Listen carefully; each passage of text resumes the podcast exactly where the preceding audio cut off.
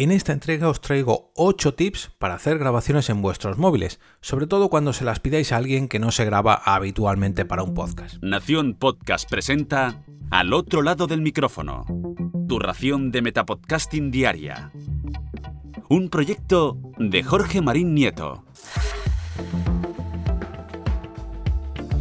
Hola, mi nombre es Jorge Marín y esto es Al otro lado del micrófono, un programa diario que trae noticias, novedades, eventos, herramientas y consejos relacionados con el podcasting o como es el caso de hoy, con la grabación de podcast, que parece lo mismo, pero no lo es. Todo ello en entregas que van de los 5 a 10 minutillos, aunque alguna vez se me va un poco de las manos, pero bueno, lo habitual es eso de 5 a 10 minutos, y que puedes apoyar entrando en mi perfil de Coffee desde tan solo 2 euros de manera puntual o bien suscribiéndote a las diferentes opciones que ofrezco, incluso para patrocinar este podcast diario. Y esto mismo es lo que ha hecho Josu de Benito con su proyecto Me Siento Fit, un podcast que quiere motivarnos a llevar una vida un poco más activa y no necesariamente con grandes esfuerzos puedes escuchar su experiencia o la de sus invitados en su podcast Me Siento Fit, el cual está disponible en todas las plataformas de podcasting y, como no, en su propia web, mesientofit.com, donde también encontraréis los calendarios de ejercicios que nos propone para movernos un poquito más cada día y tener una vida un poco más activa. Y vamos con el tema de hoy, que son ni más ni menos que 8 consejos para grabar audios con nuestros móviles.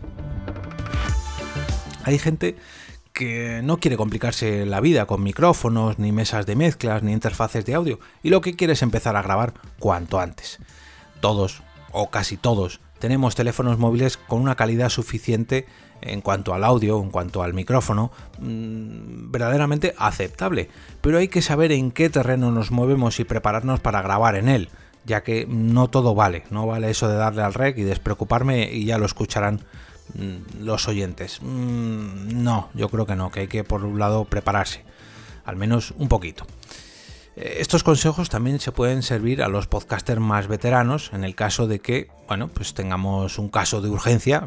Por ejemplo, yo mismo me planteé en el último viaje que hice a Asturias el pasado fin de semana, mm, quizás grabar los episodios allí, pero bueno, al final no, al final me decidí esperar y dejarme el trabajo de grabación de estos episodios para cuando volviese a casa.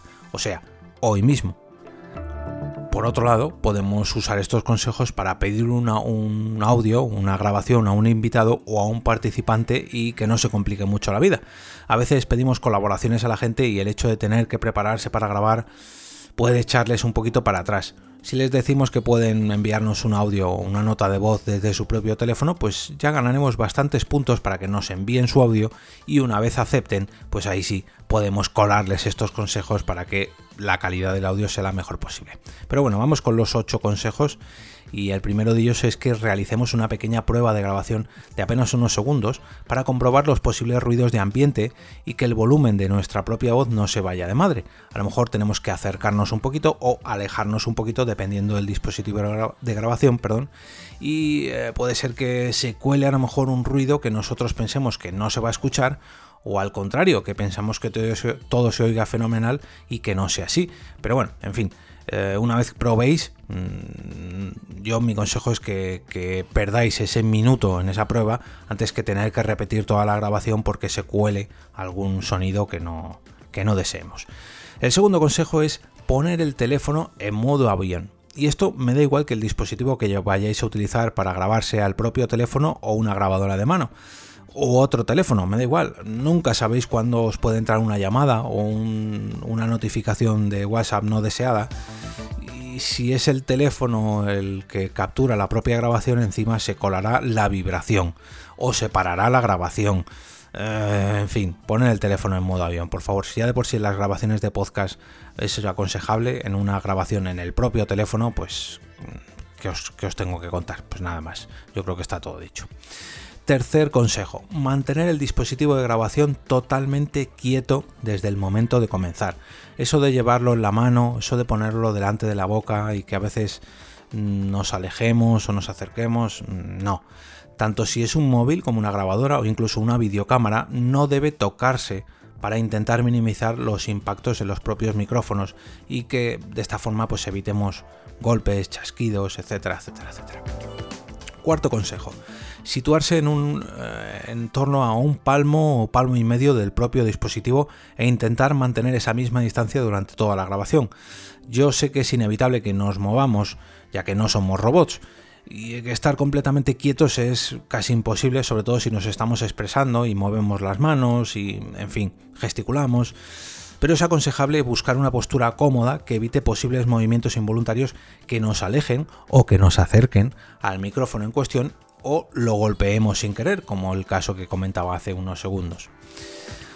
Realizar, quinto consejo, realizar la grabación en un ambiente tranquilo, no es necesario que tengamos una sala insonorizada ni un estudio de grabación profesional, pero sí al menos una donde no haya algo que produzca ruidos innecesarios que puedan colarse en la grabación. Si es posible, debemos, evitar zonas acristaladas o habitaciones muy pero que muy vacías, ya que causarán un efecto eco en la grabación. En muchas ocasiones se aconseja que las habitaciones pequeñas eh, sean las de grabación, pero solamente si están, digamos, eh, llenas. quiero decir, que no estén completamente vacías, ya que esas las debemos evitar. Por muy pequeñas que sean, no nos valen como estudio de grabación. Si están acolchadas, con en fin, las típicas espumas o incluso las paredes con corcho, ahí sí, ahí ya no tengo nada que decir. O las esquinas, las esquinas son fatídicas otro consejo muy muy simple es que nos pongamos frente a un armario que esté lleno de ropa o frente a unas cortinas. Eh, las cortinas, contra más gordas, mejor, que sean de esas de terciopelo de los salones medievales. Esas son las mejores. Creedme que vuestra grabación lo agradecerá.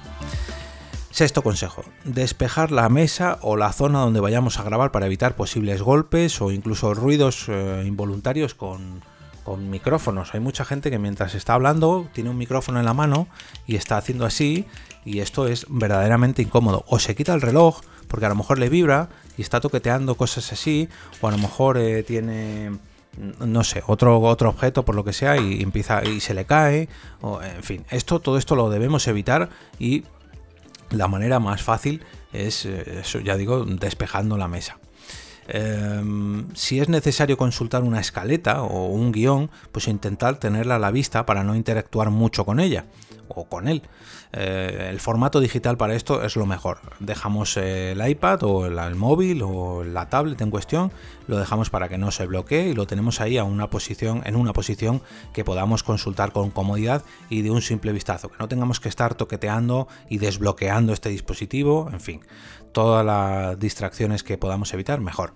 Séptimo consejo, algo que parece una tontería y es mm, presentarnos, presentarnos al inicio de la grabación.